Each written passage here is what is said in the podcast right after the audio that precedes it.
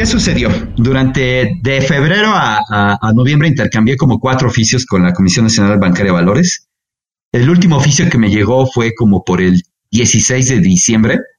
Ya mi casa, lo digo de broma, ya olía a romeritos, a pierna ahumada por, la cena de Navidad y me llegó este último oficio diciéndome que yo no había sido capaz de demostrar que no estaba captando y que, eh, esto se castigaba con la privación de la libertad este, que se me iba a privar de mi libertad y que tenía yo cinco días para demostrar lo contrario.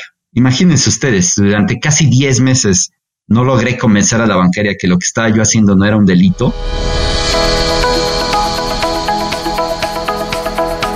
Hola, has venido a escuchar nuestras historias, ¿verdad? Entonces, bienvenido a Cuentos Corporativos, el podcast donde Adolfo Álvarez y Adrián Palomares hacen de juglares y nos traen relatos acerca del mundo de las empresas y de sus protagonistas. Prepárate a escuchar interesantes historias acerca del management, startups, compañías exitosas y fracasos empresariales. Pon a tono tus oídos y disfruta de este nuevo capítulo de Cuentos Corporativos. Y como todo cuento, este también empieza con un había una vez. Que lo disfrutes. Considero que es importante compartir con nuestros escuchas un punto que no debemos de pasar por alto. Así es, yo creo que siempre nos enfocamos en el desarrollo de nuestro emprendimiento, pero dejamos de lado elementos como el cuidar nuestra imagen y en particular nuestra piel. Yo no sé si la gente tiene en cuenta que la piel es el órgano más amplio del cuerpo, incluso en los seres humanos adultos llega a tener casi 2 metros cuadrados y pesa cerca de 5 kilos, por lo que no es menor tener muy en cuenta lo que nuestra piel necesita. Y bueno, es por eso que queremos recomendarte la línea de cosméticos mediterránea. Se trata de productos italianos que nacen de una práctica ancestral, basados en ingredientes naturales y simples como el aceite de oliva.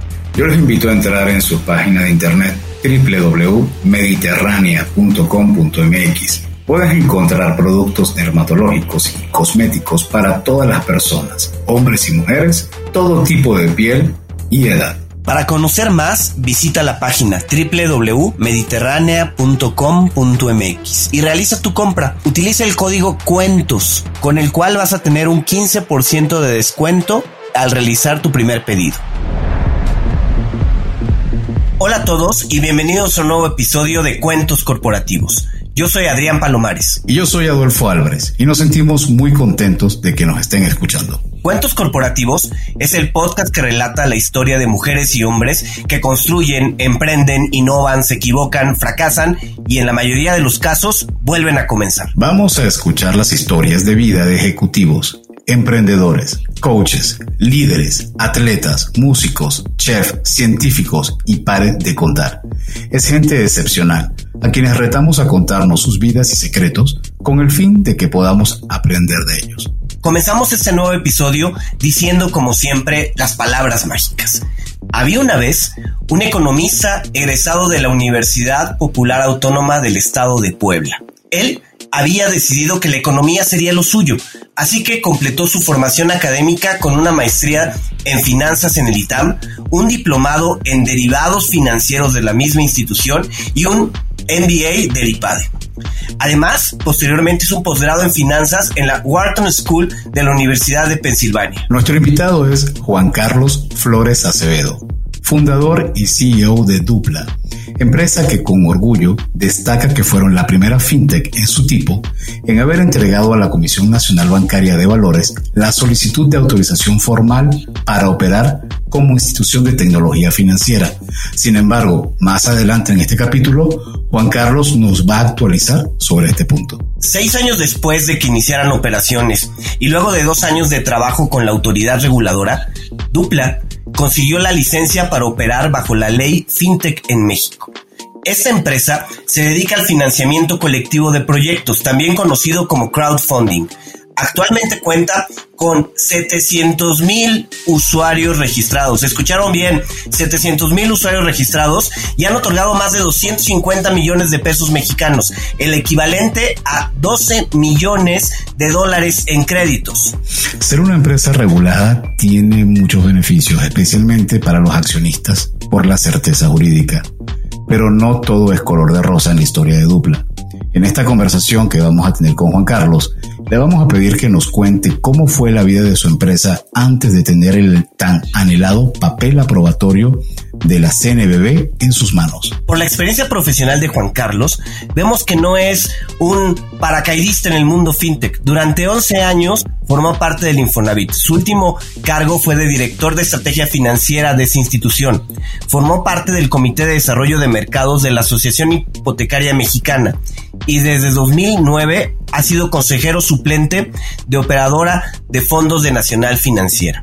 Ha sido profesor de tiempo parcial del ITAM, la UP y la ULSA en áreas como economía y finanzas. Bienvenido Juan Carlos a Cuentos Corporativos. Estamos muy interesados en que nos cuentes acerca de ti, de tu historia, de quién eres y quién no eres. ¿Qué nos puedes relatar de tu vida personal antes de entrar a conocer toda la historia de Dupla. Cuéntanos de Juan Carlos. Muchas gracias, Adolfo, Adrián. Antes que nada, mil gracias por la invitación. Feliz de estar aquí en Cuentos Corporativos y saludar a todos los escuchas. Pues bien, ¿quién es Juan Carlos Flores? Soy poblano, ¿no? De corazón, aunque bueno, ya soy más chilango que poblano. Creo que tengo ya más años viviendo en, en Ciudad de México que en Puebla. Este, le voy al pueblo de la Franja, quizás sea de los poquitos chilangos que le van al pueblo de la Franja, pues porque nací ahí, ¿no? Y además me tocó ver a, las épocas de Aravena, Poblete, a los quienes les gusta el fútbol. Como yo les digo a mis amigos, al campeonísimo. Solamente las Chivas y el Puebla han sido eh, campeonísimos porque en la misma temporada, temporada larga, como en Europa, ganaron el campeonato de liga y el campeonato de copa, ¿no? También soy aficionado al béisbol, le voy a los Pericos de Puebla. Ah, esos, sí fueron campeones apenas hace como cinco años, ¿no? Y este, me gusta mucho la comida, evidentemente me gusta mucho la comida poblana, ¿no? ¿Qué les puedo decir? Los chiles en nogada, las semitas, los tacos árabes, una excelente cocina que tenemos en, eh, Puebla.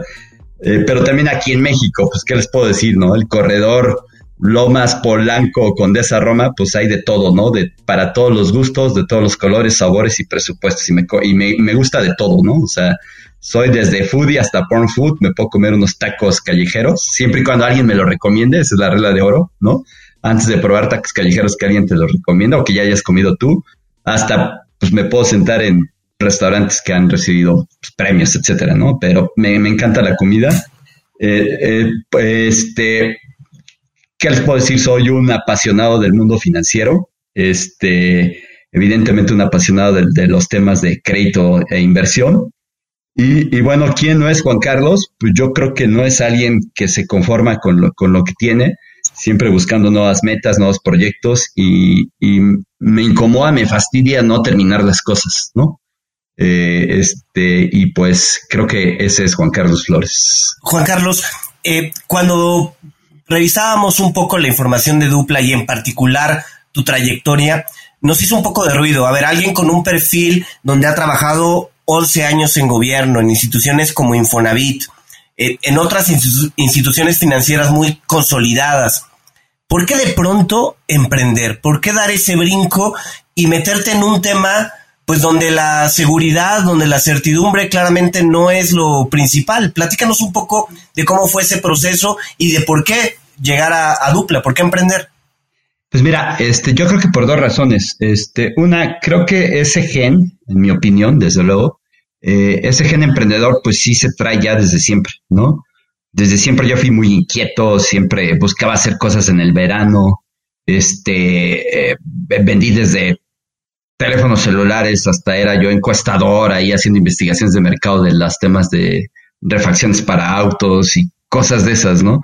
Siempre tratando de, hacer como cosas distintas y no estar quieto, ¿no? Y, la verdad que también mi padre, este, eh, siempre él fue emprendedor y siempre me inculcó ese tema, ¿no? De, desde chiquito para él el máximo de la vida era ser emprendedor y no depender de nadie y tener tu propia agenda, tus propios, eh, ser dueño de tu tiempo, etcétera.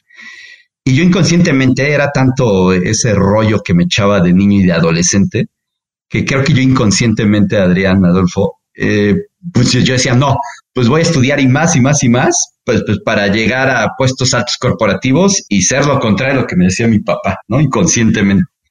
Y así fue, ah, este, pero siempre tuve ese gen. Ah, en la universidad fui el presidente de la ciudad de alumnos, eh, organizó un Congreso Internacional de Economía en donde estuvo, por ejemplo, Arnold Harberger. Arnold Harberger fue profesor eh, de, economía mucho tiempo en Chicago, es uno de los fundadores de los Chicago Boys, le dio, le dio clases como a una decena de premios Nobel de Economía, a este cuate tuve el gusto de conocer. Invitamos a, en ese entonces, a precandidatos presidenciales, etcétera, etcétera, ¿no? Entonces fue un evento muy bueno y con un grupo de chavos con, con cero presupuesto, yo, logramos levantar en esa época, hace 20 años, pues como 500 mil pesos para, para llevar a cabo este Congreso Internacional de Economía que fue muy exitoso, ¿no? Luego pues entré a, a, chambear a Grupo Carso, de ahí al Infonavit, pero en el Infonavit me tocó una época dorada, ¿no? Digo yo, la del Infonavit, encabezada por, por un emprendedor también y, y, y banquero, ¿no? Como Víctor Manuel Borrás, que por cierto es uno de los socios de Dupla. Y, siempre, sí, siempre eh, Víctor imprimió un sello de innovación y, de emprendimiento dentro de la institución, ¿no? Este, fue una historia de éxito, eh, eh, el Infonavit. El Infonavit estaba quebrado, tenía un capital contable negativo, ¿no? De hecho, el Banco Mundial recomendó al entonces presidente Fox o, o candidato Fox cerrar el Infonavit porque les, le costaba a los taxpayers y hacer una Secretaría de la Vivienda pero alguien le recomendó a Fox a, Víctor Manuel. Y bueno, yo entré a esa camada este, y siempre vi eh, ese tema, ¿no? Siempre estar innovando, emprendiendo, el, el intrapreneur, ¿no? Que le llaman dentro de las instituciones. Esa, digamos, época padre, bonita, pues me recordó mis, pues como mi gen emprendedor, ¿no? Y un buen día, eh, yo dije, a ver, creo que por ejemplo, el Infonavit en, nuestro, en nuestra época habíamos ya terminado con el, abatimiento del rezago de vivienda, ¿no? Un rezago de vivienda que había habido muchos años.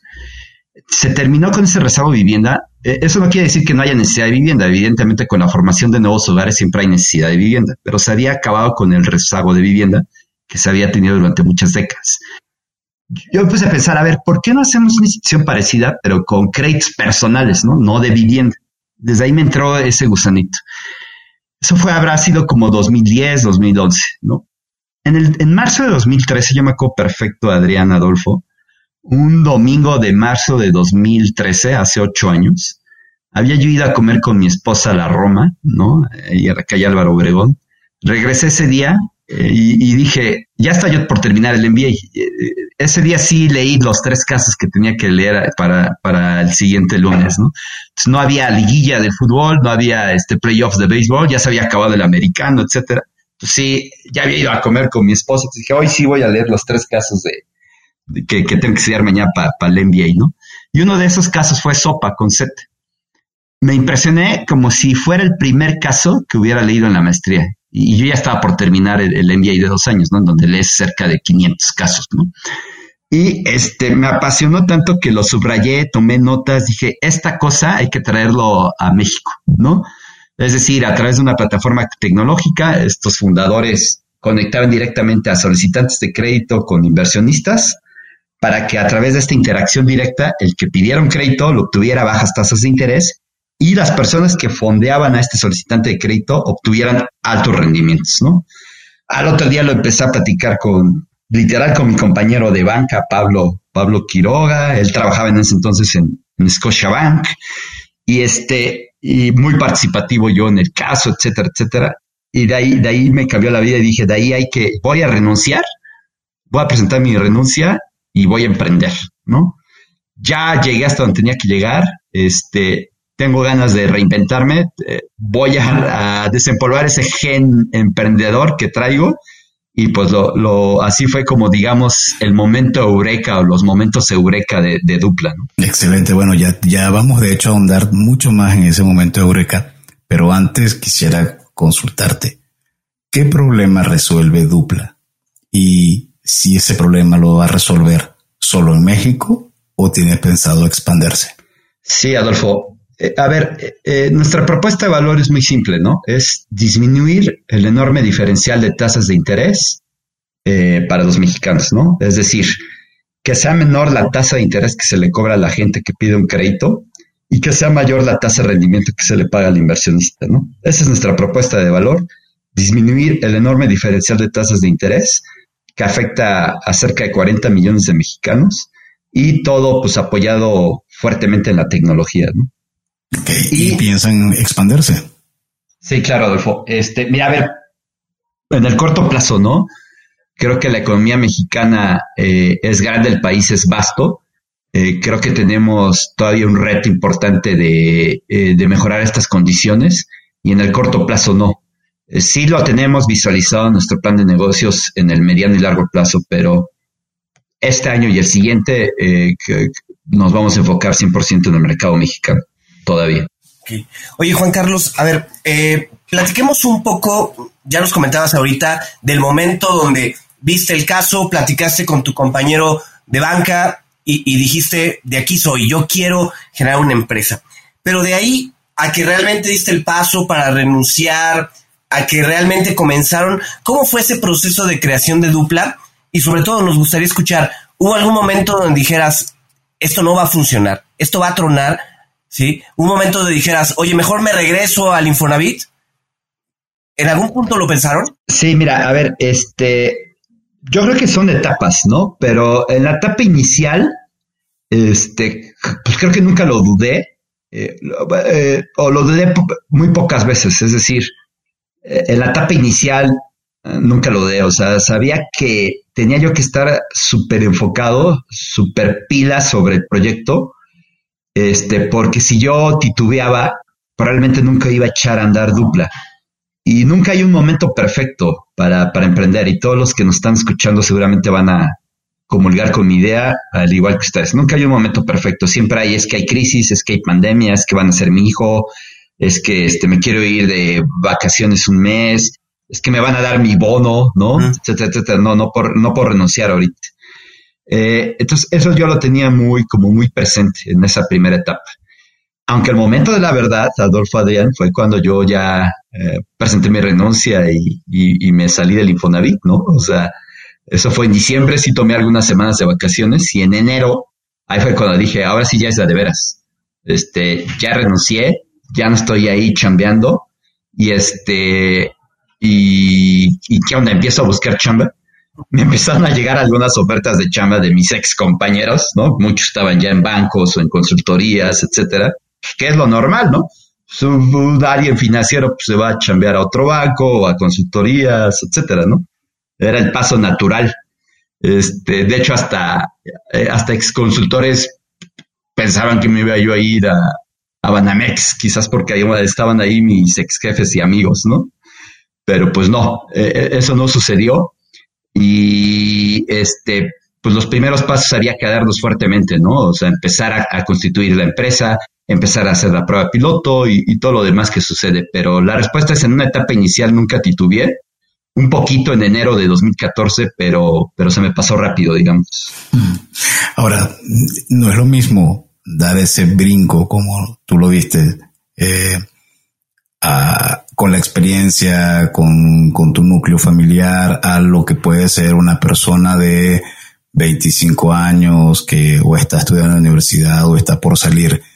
Eh, ¿Cómo lograste eh, llenarte de valor y decir, bueno, ya llegó el momento que me tengo que desconectar para poder construir mi sueño? ¿Cómo, cómo lo aceptó tu grupo familiar? Es fundamental el, grupo familiar. Eh, en ese entonces, este, solamente éramos mi esposa y yo. Ahora ya está Fernando de, cinco años. Pero en ese entonces éramos, éramos mi esposa y yo. Y, mi esposa me apoyó desde el minuto uno. Y, el apoyo de mi esposa ha sido fundamental para que tenga yo un equilibrio y un balance entre mi vida personal y profesional y para que el sueño de crear una, eh, institución de financiamiento colectivo se hiciera realidad. Es, es clave, Adolfo, y creo que casi nunca se pregunta y casi nunca se toca el tema y hasta puede ser que sea tabú un poco por nuestra idiosincrasia y nuestra cultura, ¿no? Pero este sí, eh, eh, Denise ha sido fundamental para darme mi equilibrio y para que mi sueño fuera, fuera posible, ¿no? Creo que esa es una, una variable importante. La otra variable importante fue que, pues con 13 años de experiencia profesional a cuestas, este, pues yo ya tenía un colchón financiero, este, en el cual, si las cosas salían mal, pues por lo menos yo tenía, pues lana para algunos años, pues para ser autosuficiente, ¿no? De hecho, los primeros meses no gané ningún sueldo y los primeros años tenían yo sueldo raquítico. Hoy no se compara con un sueldo de mercado, pero, pero sí, digamos que esas dos variables fueron fundamentales, el tener una especie como de colchón financiero, el segundo el apoyo de, mi esposa en este caso, y quizás hay un tercero, ¿no? El, es el no titubear, es el ir, eh, el tener clara la meta y estar focus sobre lo que quieres, ¿no? Y, tener, pues como muchos pantalones, ¿no? O sea, no, no puedo decir otra palabra que ya se la imaginarán, pero también tener muchos pantaloncitos porque emprender no es fácil y emprender en el sistema financiero mexicano es mucho menos fácil. Oye, Juan Carlos, platícanos un poco de, la estructura y sobre todo quiero, quiero indagar más en la estructura inicial de Dupla. Comentabas hace rato que Víctor Manuel Borrás eh, es socio, supongo accionista de Dupla, pero inicialmente, ¿cómo comenzaste? ¿Comenzaste tú solo? ¿Hay cofundadores? ¿Cómo fue esa estructura inicial y a qué ha llegado en este momento? Sí, fuimos cuatro cofundadores. Este, eh, mis compañeros del IPADE, Eduardo Vargas y Pablo Quiroga, ¿no? Y también Denise, mi esposa, que también me apoyó, que ya puso una lana, puso una lana al principio, ¿no? Entonces dijo, ah, me encanta tu idea, te apoyo, renuncia, y es más, yo pongo una lana para, para formar el capital semilla, ¿no? Y además, pues Denise eh, también tiene un perfil financiero y tecnológico, ¿no? Entonces eso también me ayudó porque al principio sí me daba buenos tips, ¿no? El acuerdo de los cuatro es que yo sería eh, el quien la iba a operar y, Eduardo, Denise y Pablo eh, serían como socios patrimoniales, ¿no? entonces ese fue el acuerdo, pero bueno, a ver, al final del día, Adolfo Adrián confiaron en una presentación de PowerPoint que yo les hice a Eduardo, creo que este en el buen bife y a, y a Pablo en un receso ahí de la, de la maestría, ¿no? Entonces, este, la verdad es que, que también eh, confiaron en, en, una presentación de PowerPoint. Eso fueron los inicios de, de, Dupla con un capital semilla de los cuatro fundadores y después empezaron a venir algunas rondas de inversión con inversionistas ángeles y después, bueno, se fueron incorporando eh, personalidades como la de Víctor eh, Borras al proyecto. Ahora comentas que Dupla tiene un componente tecnológico importante. ¿Nos puedes platicar un poco más de qué se trata? Sí, eh, de hecho es el corazón eh, del negocio en Dupla, ¿no? Es toda la parte tecnológica, el software. Este, sin esta parte tecnológica, pues prácticamente no, no existiría Dupla, ¿no?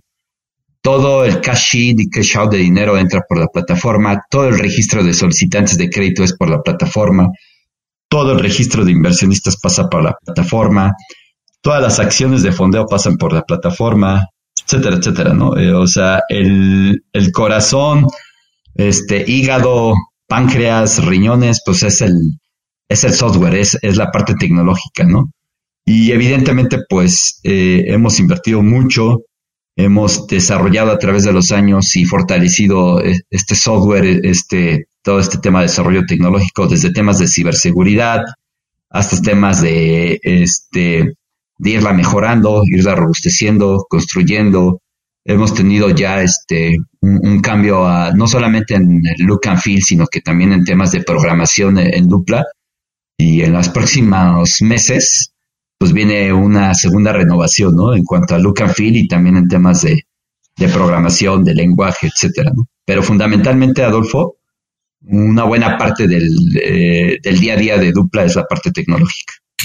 Oye, ligado con esto, Juan Carlos, a ver, platiquemos un poco de cómo es el modelo de negocio y operativo de Dupla. A mí me ha tocado participar en algunas otras empresas de crowdfunding y hay algunas donde tú escoges a quién le vas a prestar el dinero, ¿no? Directamente escoges eh, cuál es el, proyecto o el, pues, la postulación de alguien que necesita recursos que te dice, quiero eh, conseguir dinero para comprar un coche, para pagar deudas y así.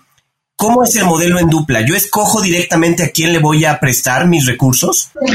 Existen dos modalidades, este Adrián. Eh, la primera es como tú la, señalas, el, inversionista hace su registro, que, cual es, por cierto, muy sencillo, en menos de siete minutos lo hace.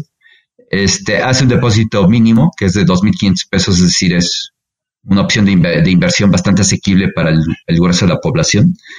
Este, y el inversionista tiene dos opciones, hacerlo manual, como tú lo has descrito, ve los proyectos de inversión, en este caso los perfiles de los solicitantes de crédito, y decide invertir este, en estos. O bien está la opción de inversión automática. La inversión automática es con un valor de cuenta de 10 mil pesos. Este, desde 10 mil pesos, pues eh, los algoritmos de dupla se encargan de invertir. Evidentemente siempre eh, cuidando la relación de riesgo-rendimiento. La idea es que obviamente este algoritmo sea más eficiente que si lo haces manual y además mejora el UX, ¿no? Y no tienes que estarte metiendo ahí a cada rato y a ver si si hay solicitudes de crédito que se fondean porque debo decirles que el último año y medio hemos tenido un rotundo éxito en tema de inversión. Este, lo que nos hace falta, irónicamente, es más demanda de crédito, porque nosotros tenemos que ser bastante cuidadosos en aprobar a los solicitantes de crédito. Entonces, pues ya desde hace como año y medio, les voy a dar un dato. Por ejemplo, en eh, mediados de 2019, un crédito de, por ejemplo, de 200 mil pesos se tardaba alrededor de 10, 15 días para fondearse. Hoy un crédito de 200 mil pesos tarda menos de 5 horas para fondearse, ¿no? Entonces, es impresionante, ¿no? La velocidad de, fondeo. Entonces, este, digamos que esas son las dos opciones que tiene el inversionista para fondear a los solicitantes de crédito, Adrián. Ahora, eh, por lo que entiendo, se fondean proyectos. ¿Qué tipo de proyectos normalmente son los que se tratan de fondear en, en dupla? El 100% de los proyectos, Adolfo, son de personas físicas, ¿no? Probablemente Juan Pérez este, quiera a lo mejor 200 mil pesos para mejorar su restaurante, ¿no?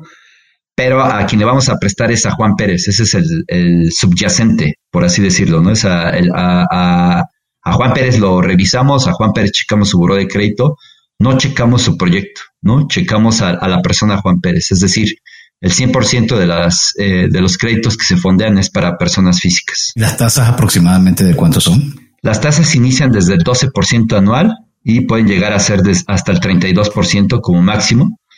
Eh, dependerá del perfil de riesgo del solicitante de crédito, evidentemente a mayor riesgo, mayor tasa de interés y viceversa, pero la tasa promedio es del 22% contra el 60% del interés promedio de mercado, ¿no? que el benchmark es tarjetas de crédito, créditos nómina y créditos personales, ¿no? que dan la banca, Sofomes y Sofipos. Oye, Juan Carlos, eh, entendería entonces que por un lado puedes fondear proyectos productivos como un restaurante, una ampliación, la compra de una maquinaria, pero podría yo fondear, por ejemplo, eh, no sé, sustitución de deuda. Quiero pagar mi tarjeta de crédito porque me sale al 40, 50% y este, veo a dupla como una opción. ¿Es, es viable hacer esto? Eh, correcto, Adrián. Este, una persona física eh, puede necesitar el dinero eh, para temas de capital, este, maquinaria, equipo, etcétera. El límite del crédito es 300 mil pesos, ¿no? Este, pero ciertamente, Adrián, el 70% de los solicitantes de crédito que pasan por dupla es justamente para liquidar sus deudas caras, ¿no? de deudas caras que tienen con tarjetas bancarias, en donde a lo mejor le cobran el 40, 50, 60% de interés anual, y en dupla pueden obtener una tasa de interés que puede iniciar desde el 12% de interés anual. Juan, entonces eh, estás pisando algunos callos con tus colegas. ¿Cómo, ¿Cómo, lo ha tomado el sector bancario tu, la entrada de dupla?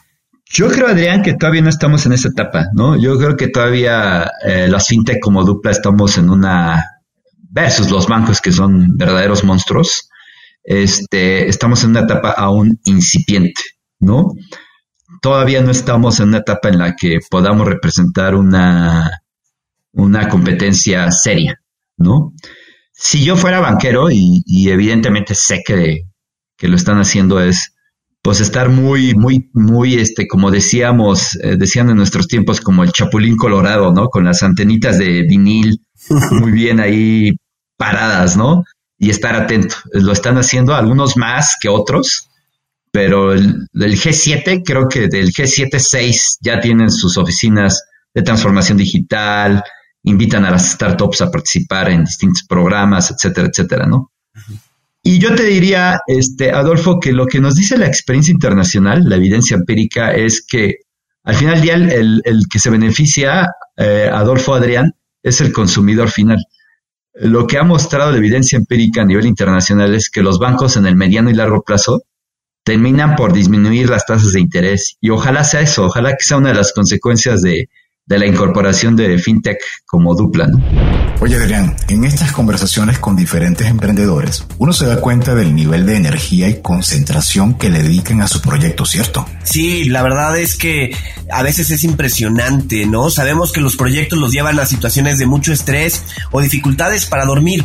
Pero bueno, ahora yo, yo sé que cada vez son más personas los que recurren a vitaminas y suplementos alimenticios para conseguir sus metas. De hecho, leía que en Estados Unidos 3 de cada 4 adultos toman suplementos alimenticios de forma habitual. Yo creo que en esto vale la pena que todos nuestros oyentes conozcan la propuesta de Mi Salud con Z.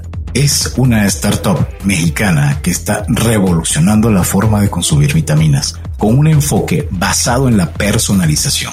Entras a la web haces un test, te van preguntando por tu edad, preocupaciones, hábitos, alimentación y con base a tus respuestas, ellos te recomiendan la combinación de vitaminas que más te puede ayudar.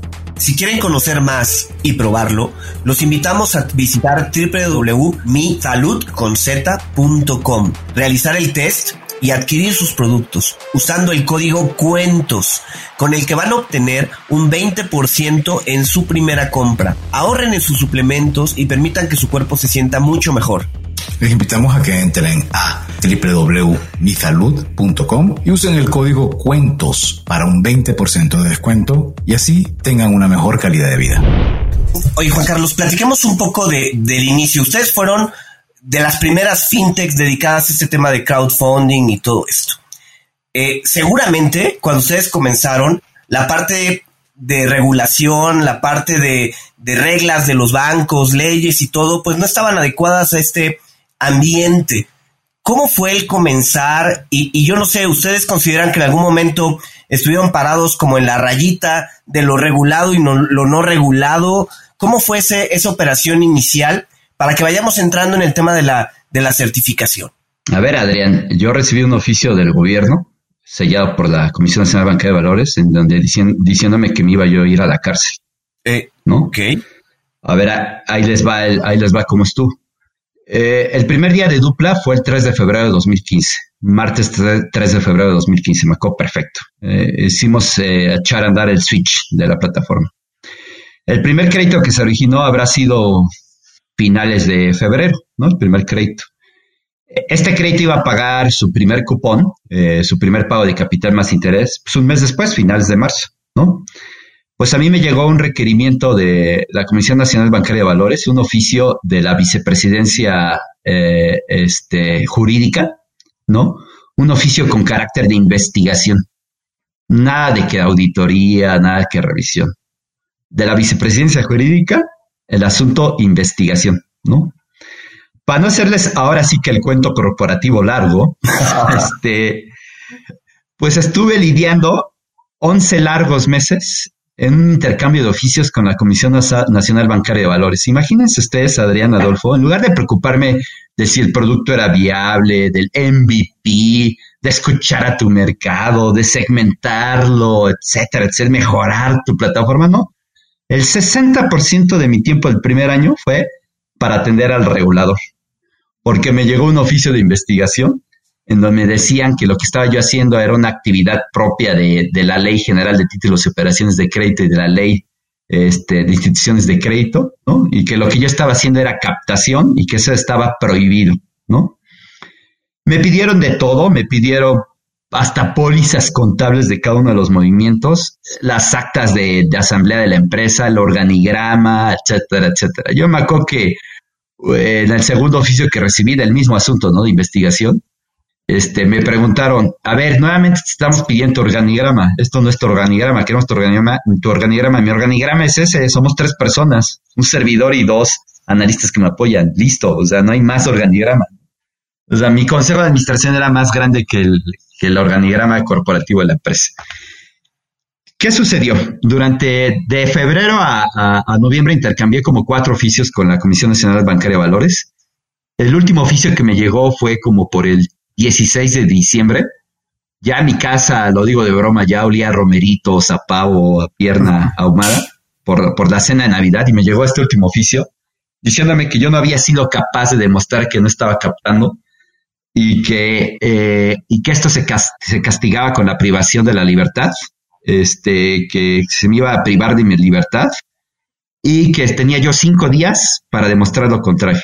Imagínense ustedes, durante casi diez meses no logré convencer a la bancaria que lo que estaba yo haciendo no era un delito. Tuve que utilizar el famoso teléfono rojo. Hice una llamada a, a la oficina de la presidencia de la Comisión Nacional Bancaria de Valores, ¿no? Le hablé a una persona que había sido mi, compañera, ¿no? Este, en tiempos atrás. Dije, perdón que te moleste, pero no, me, no, no tengo más remedio más que pedir tu apoyo. ¿Qué necesitas de mí? Es que hice, renuncié al Infonavit y puse esta empresa.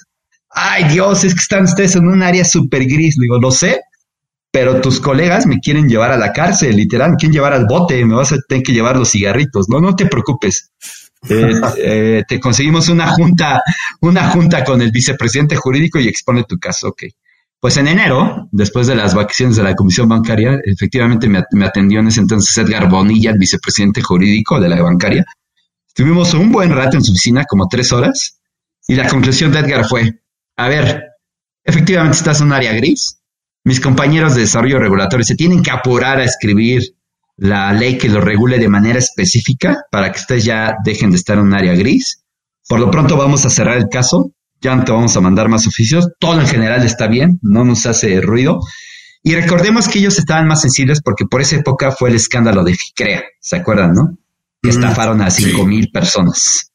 Entonces estaba, tenían a flor de piel ese caso, ¿no? Entonces estaban como muy, muy a las pilas de ese caso. Pero yo terminé esa reunión, pregunté, digo, ¿y cómo, cómo dieron conmigo? Pues dupla, no es nada, ¿no?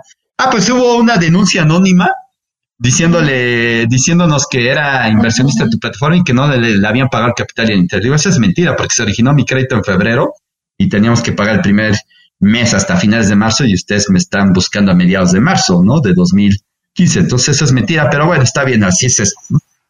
Entonces, pues ese fue mi primer, digamos, eh, anécdota, Adrián, tope, este, ya conocimiento, relación con el, con hoy mi cuasi regulador, ¿no? Y eso hoy entonces te, te permitió convertirte en la primera fintech en certificarse, ¿no? Imagínate las cosas que da la vida, Adolfo. Este, eh, por un lado, ahí tengo el, el, este, y uno de estos días voy a, a subirlo en mis redes sociales. Por un lado está el oficio en donde decían que me iban a meter a la cárcel y por otro lado está el oficio de autorización. Lo enmarcaste, no lo tienes enmarcado, colocado en tu oficina. Fíjate que no, porque lo iba yo a hacer, pero dije, esto se va a servir a chacoteo y si algo sale mal, me voy a decirme yo por no tomarlo en serio, etcétera. Pero sí estuve muy tentado a hacer cosas de ese tipo, ¿no? Pues, tomar fotos a las pilas de, de, documentos que entregaba yo a la bancaria en todo el 2015, pero dije, no, no vaya yo a echarme la sal, ¿no? Solito y por eso decidí no hacerlo pero sí lo tengo ahí, digamos, digitalizado. Por un lado está ese oficio y por otro lado está el oficio que yo recibí el pasado martes 2 de febrero, siendo la primera empresa fintech en mi tipo en recibir el oficio de autorización para operar y organizarme con una institución de financiamiento colectivo. Falta ya nada más un pedacito que es la formalización de publicación en el diario oficial de la federación, pero pues la verdad que es un gusto, es un orgullo, me llena de felicidad pues de, estos contrastes que da la vida, ¿no? Es poco como en los deportes, pues también la vida profesional te da, te da como revancha, si se puede llamarlo revancha, ¿no? Que yo, yo más bien lo vi como el que darme una certeza y certidumbre jurídica, ¿no? Oye, em, platicando con otras fintech que han estado en cuentos corporativos, pues parecería que el proceso para una certificación como que no es tan claro, no es tan, eh, pues, confiable de alguna manera. ¿Cómo fue su experiencia en ese proceso? ¿Cómo fueron los pasos ya para la certificación? Mira, Adrián, definitivamente no es sencillo, ¿eh? Es todo lo contrario a sencillo, es extremadamente complejo, tortuoso y desafiante, ¿no? No es para cualquiera, como diría una exfuncionaria, ¿no? Es como, pasar, es como pasar el examen de Harvard. Me acuerdo cuando me llegó a mí el oficio, le mandé un chat a ella y le dije, mira, ya pasé el examen de Harvard, ¿no? Entonces, este, habiendo dicho lo anterior, eh, en eso estoy 100% de acuerdo con todos los que opinen eh, eso, ¿no? Y no es para todos, algunas plataformas en el camino han desistido, ¿no? De este proceso, etcétera, etcétera, ¿no? Y lo entiendo. Eh, lo que yo te puedo platicar es que desde octubre de 2019, pues nos empezamos a preparar. Nos llevó dos años, cuatro meses conseguir esta autorización. Evidentemente no es nada sencillo, pero vale la pena recordar, Adrián, lo que ha pasado los últimos 12 meses, ¿no? O sea, por un lado, o los últimos 24 meses, por un lado, por el cambio de gobierno, lo cual es hasta cierto punto normal, pues muchos funcionarios se van de las instituciones, ¿no? Eso es normal. Entonces se pierde ahí, digamos, talento, ¿no? Y se pierde ahí conocimiento. En segundo lugar, pues nombran a un nuevo presidente de la Comisión Bancaria. Eh, eh, renuncia este presidente de la Comisión Bancaria poco antes de la pandemia, ¿no? Después se viene la pandemia, ¿ok? Este, empieza a haber más renuncias en la, en la Comisión Bancaria. Eh, y después pues, tienen que atender más de 90 expedientes, ¿no? Eh, pues sí, como que se combinó la tormenta perfecta, ¿no? O sea, de por sí, si no hubiera pandemia, iba a ser súper retador para los reguladores analizar a noventa y tantos expedientes, ¿no? Y agrégale pandemia y agrégale, pues, salida de, funcionarios, pues sí, no, no la ha tenido fácil el regulador, ¿no? Entonces, este, evidentemente eso hace que, el proceso sea más complicado y más complejo de lo que visualizábamos hace dos o tres años. Juan Carlos, ahora que Dupla tiene la certificación de parte de la Comisión Nacional Bancaria de Valores, ¿ha visto algún tipo de cambio de parte de sus clientes, accionistas? ¿Sienten que esto generó algo que haya impulsado algún tipo de comportamiento? Sí, Adolfo, sí, sin duda, este, el, haber recibido el oficio con la autorización para organizarnos y operar como una institución de financiamiento colectiva, eh, eh, nos trajo beneficios importantes. Yo te puedo platicar que en el mes de febrero este, sí observamos eh, una duplicación en el número de nuevos inversionistas respecto al mes anterior y en cuanto a solicitudes de créditos incrementaron cerca del 50%, ¿no?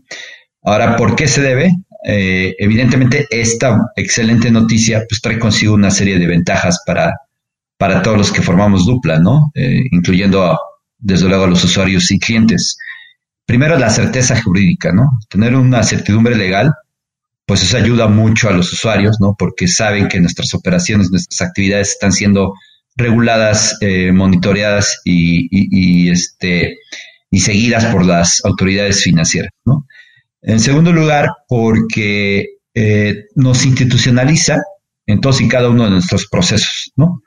procesos que tienen que ver con control interno, con prevención del lavado de dinero, eh, con la operación de la empresa, con temas de gobierno corporativo y desde luego ciberseguridad. ¿no? En tercer lugar, o la, tercera razón es porque se incrementan las opciones de alianzas corporativas como la que hoy tenemos con PricewaterhouseCoopers, en donde este, tenemos una alianza para que los créditos de sus empleados, de sus colaboradores, sean, una, sean a través de una cobranza vía nómina. Es un diferenciador importante de Dupla respecto a otras plataformas. Aproximadamente entre el 10 y el 15% de los créditos son con la cobranza vía nómina. Y por último, eh, eh, también nos permite pues tener acceso a fondeo institucional, ¿no? Eh, tanto para equity, la operación propia de Dupla, así como para el fondeo directo a los solicitantes de crédito, ¿no? Es decir, eh, bancos, Sofipos, Sofomes, uniones de crédito, fondos de inversión, etcétera, pueden invertir en, los solicitantes, ¿no? Y qué maravilla, porque estaríamos hablando de que efectivamente se está democratizando el proceso de inversión, ¿no? Imagínate que cualquier inversionista de a pie pues, puede obtener los mismos rendimientos que una institución este, financiera, ¿no? robusta. Y por último, pues este, el tema de, a lo mejor de los propios accionistas de Dupla, pero también desde luego que permea para los usuarios es que se incrementa el valor de la compañía, ¿no? Desde luego. Entonces, digamos que todas estas son las, este, los hilos, los pilares detrás de, esta autorización. Juan Carlos, ¿y, cómo se ve Dupla a, futuro? ¿Veremos en algún momento un neobanco eh, llamado Dupla. El tema de la certificación les deja llegar hacia, hacia ese camino, les deja ir hacia ese camino. Este, ¿Cómo ves Dupla en los siguientes años? No, como un neobanco eh, bajo la, operación actual, ¿no? tendríamos que pedir eh, otro tipo de, autorizaciones, ¿no? Pero sí eh, que la certeza jurídica, este, sí el, aval de las, autoridades, de las autoridades, de los reguladores, pues evidentemente va a traer consigo una explosión del negocio y de la industria en general, ¿no? Creo que era la pieza que faltaba, esta, esta certidumbre jurídica y esta institucionalización, como comentaba yo hace unos momentos, ¿no? Yo como veo dupla en cinco años, eh, es muy difícil en general, ¿no? Eh, vaticinar cómo, cómo ves una empresa o, el comportamiento de cierta variable económica o instrumento financiero. Eh, pero contestaba la pregunta porque este, se, vale especular en el buen sentido de la palabra y, evidentemente ese es el espíritu de tu, de tu pregunta, Adrián. Es este, pues yo la veo la, la plataforma que efectivamente fuimos capaces de romper eh, el status quo, en el sentido de que junto con nuestros miles de usuarios, decenas de miles de usuarios, vamos a cambiar, vamos a ser la generación que cambió la forma de invertir y de solicitar un crédito, ¿no? ¿Y qué quiere decir esto puntualmente? Que efectivamente cumplimos nuestra propuesta de valor, la cual es disminuir el enorme diferencial de tasas de interés. No es posible, Adrián Adolfo, que por un lado se le cobre tasas de interés del 60, 70, 80% al solicitante de crédito y al inversionista quizás en la misma institución se le dé el 3, 4, 5 o 6%. ¿no? Disminuir ese enorme diferencial de tasas de interés que desgraciadamente prevalece en nuestro país. ¿no? Y seguramente que sí lo vamos a lograr. Seguramente que sí. Bueno, le deseamos toda la suerte. Vamos a seguir muy de cerca cómo va a estar la historia de Dupla. Y bueno, Esperamos que nos mantengan informados y poder continuar con conociendo acerca de, esta trayectoria que han ido construyendo. Ahora nos toca ir a las preguntas de rigor en cuentos corporativos, Juan Carlos. Juan, ¿te gustan los cuentos? Pues mírame, sí me gustaban mucho de niño. Sí, sí me acuerdo que los leía. A veces mis padres me los leían antes de dormir y, de repente hasta los veía en la tele, ¿no? en dibujos animados. Entonces, sí, sí me gustaba mucho. Y al nivel de algún libro, que no necesariamente tiene que ser de cuentos, puede ser eh, algún tipo de libro o bien literatura de negocios, ¿hay alguno que te haya marcado que quisieras recomendar? A mí me encanta este escritor, este Malcolm Gladwell, ¿no? Un reportero del New Yorker, ¿no? Que creo que me, me he hecho casi todos sus libros, ¿no? Este, Tipping Point, Outliers, Blink, etcétera. Me fascina la forma de cómo escribe este cuate, cómo, cómo describe las cosas. El, de la, el, en el Outliers, ¿no? El capítulo de las 10.000 horas, ¿no? Este, o, lo que, o como decían nuestros... ¿Y el, de, ¿Y el de los aviones? ¿Qué tal? El de los aviones con... No, una locura. no, nunca me lo imaginé. Con los latinoamericanos, ¿no? Por nuestra cultura de, ver a la autoridad, eh, verla exacerbada, ¿no, Adolfo? Impresionante. Creo que lo leí dos veces, el Outliers. Este, me compré dos ediciones, la pasta dura, etcétera. Uno lo presté, ya nunca me lo devolvieron, etcétera. Pero este, me fascina e, e, ese autor. Este, y algunas cosas sí las hemos implementado incluso en dupla de este cuate. Y luego de ahí, Malcolm Gladwell me llevó un poco a, lo que se puso de moda hace como unos cinco años, Behavior Economics, ¿no? Y hay algunos libros como The Choice Factory o Hooked, eh, que, que también son muy buenos, muy recomendables, que hablan mucho de los sesgos, ¿no? Sesgos como comprador, sesgos como vendedor, como consumidor, etcétera, ¿no? Fascinante también también ese mundo. Oye, Juan Carlos, y en el tema de tecnología, ¿alguna aplicación o un gadget tecnológico que recomiendes tú en tu vida profesional? Ya sé que lo uses tú a nivel personal o que lo uses con tu equipo, ¿no? En la interacción que tiene la gente de dupla. ¿Algo que nos puedas recomendar en ese sentido? Sí, como no. Este, yo hasta hace, pues hasta hace seis años, pues utilizaba mucho, perdón, utilizaba muy poco todo lo que tenía que ver con las plataformas de, Google, ¿no? Lo utilizaba nomás como buscador y ya, ¿no? También sé que Google ha evolucionado los últimos 6, 7 años, ¿no? Pero pues utilizo eh, desde el Google Maps hasta el tema del Drive, ¿no? Que poco, casi, casi ya es mi computadora, ¿no? Todavía, todavía respaldo muchos este, archivos en mi laptop, pero pues, la, la, la nube ahí está Este, utilizamos evidentemente mucho el Google Meeting, este, la opción esta de grabar ciertas llamadas, etcétera, está buenísima. Eh, el chat de que tienen los Google Meetings está buenísimo. Este, y para el sistema de tickets este, entre áreas, sobre todo eh, tickets de atención de internos, ¿no? Del área de tecnología utilizamos mucho Odoo. Este, utilizamos Zendesk, pero nos ha estado gustando mucho Odoo. Y mi equipo, yo la verdad es que no soy, la realidad es que no soy tan fan de, esa aplicación, pero mi equipo sí es súper mega fan. Slack, ¿no? Que es como la, especie del, del, WhatsApp corporativo, ¿no? Y, y, en mi vida personal, pues sí soy medio fanático del WhatsApp. Y este, casi, casi el 90% de las veces, este, eh, contesto al unísono un WhatsApp. Menos a las 4 de la mañana, ¿eh? sí, no contesto. o sea que a las 4 y media. a las 3 de la mañana sí. Ah, Pero a las 3 y media sí. Luego, al principio me decía mi equipo, oye, me mandaste un WhatsApp, ¿no?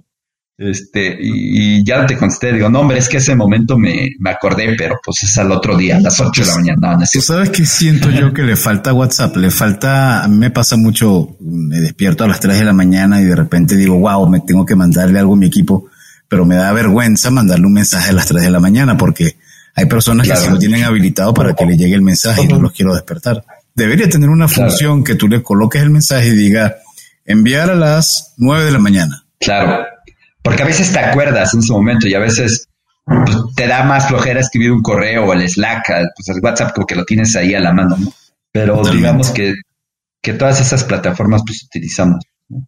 Y mm, si alguien quiere contactar a Dupla o quiere contactar a Juan Carlos, ¿dónde lo puede hacer? ¿Quiere conocer más? Sí, sí, sí, claro. En, Dupla pues está obviamente nuestra página ah, de internet, nuestro website, dupla.mx con. Y este está nuestras redes sociales, Facebook, Dupla México, este, Twitter, Instagram, LinkedIn, etcétera. Ahí, ahí nos pueden localizar. Y pues a, mí pueden mandar, pueden mandar un, correo al de este hola arroba dupla punto mx con doble O. Y este, y siempre me llegan los mensajes cuando alguien me quiere buscar o me quiere preguntar algo y este lo direccionan a mi correo personal o profesional más bien, el de dupla, y listo. Por cierto que no te preguntamos, pero ahorita que lo estás mencionando y por el hecho de que dijiste hola con doble O, ¿qué significa dupla? ¿Por qué el nombre de dupla? Está muy padre la pregunta y este, qué bueno que, también me acordé, qué bueno que me lo preguntas. A ver, es la dupla entre el solicitante de crédito y el inversionista, ¿no? Así como este, los grandes partidos los gana Tom Brady y su corredor, ¿no? Este, o así como Guardado le da los pases de gol a, Chicharito Hernández, pues así es la dupla entre un solicitante de crédito y un inversionista. La dupla es lo que hace eh, la plataforma, es lo que hace la economía colaborativa, es lo que hace el financiamiento colectivo. Oye, Juan Carlos, eh, ¿algún mensaje final que te gustaría dejar con nuestros escuchas? Pensemos que a lo mejor es gente que está pensando en emprender, que está evaluando el dejar un empleo, como en su momento tú dejaste Infonavit para dar el brinco. ¿Qué les dirías a estas personas? Que no hay momento perfecto para emprender, ¿no? Que si tú te esperas para un momento perfecto, este nunca va a llegar. Siempre vamos a pensar, no, es que me voy a casar, no, es que me voy a ir a estudiar mi MBA, no, es que estamos en crisis, ¿no? No, pues es que la pandemia, no, pues es que si renuncio ahorita a mi chamba, este, ya no me va a tocar el bono, ¿no? del año pasado, mil cosas, ¿no? Entonces, punto número uno, no hay un momento perfecto. Eh, siempre hay que asumir y tomar riesgos, este, obviamente riesgos medidos. Eh, trata de emprender en un área en donde tú conozcas, ¿no? Un poco, en donde al menos tengas el networking o, o tengas cierta experiencia, ¿no? Y si no la tienes tú, pero le diste al clavo con una necesidad de mercado, júntate con, con las personas correctas, ¿no? Con el experto, haz lo tuyo. Y las personas son claves en el emprendimiento. Eh, en mi caso han sido claves en el tema de, de, socios capitalistas, inversionistas ángeles y en el equipo, ¿no? Entonces, si lo haces de manera correcta te va a ir mejor pero si lo haces de manera incorrecta, que ni modo, a veces así pasa, te equivocas, te pueden complicar más las cosas, ¿no? Entonces, eh, muchísimo ojo y mucho cuidado, meterle mucha, mucha atención al tema de la interacción con, con las personas, ¿no? El lado de inversión y el lado de quién, quién te colabora, quién te apoya en el día a día. Muchísimas gracias a Juan Carlos por habernos acompañado en este episodio donde conocemos la primera fintech mexicana en recibir la certificación de la CNBB. Muchísimas gracias por habernos ustedes acompañados hasta, hasta este momento y por favor, si les gustó este episodio, no duden en suscribirse a su plataforma y calificarnos con 5 estrellas. Síganos en nuestras redes sociales. En las notas de este episodio podrán encontrar nuestras cuentas de Twitter, Facebook, Instagram, LinkedIn, próximamente Clubhouse y TikTok. Y también los vamos a invitar a visitarnos en www.cuentoscorporativos.com donde podrán suscribirse a nuestro newsletter. Les recordamos que Cuentos Corporativos es un podcast producido por Adolfo Álvarez y Adrián Palomares. La edición de sonido está a cargo de Audica Producción y en la creación de contenido y soporte de producción contamos con el apoyo de nuestra amiga Evangelina García. Como siempre decimos, las empresas, sin importar su origen, razón de ser o tamaño, todas tienen algo en común. Están hechas por humanos.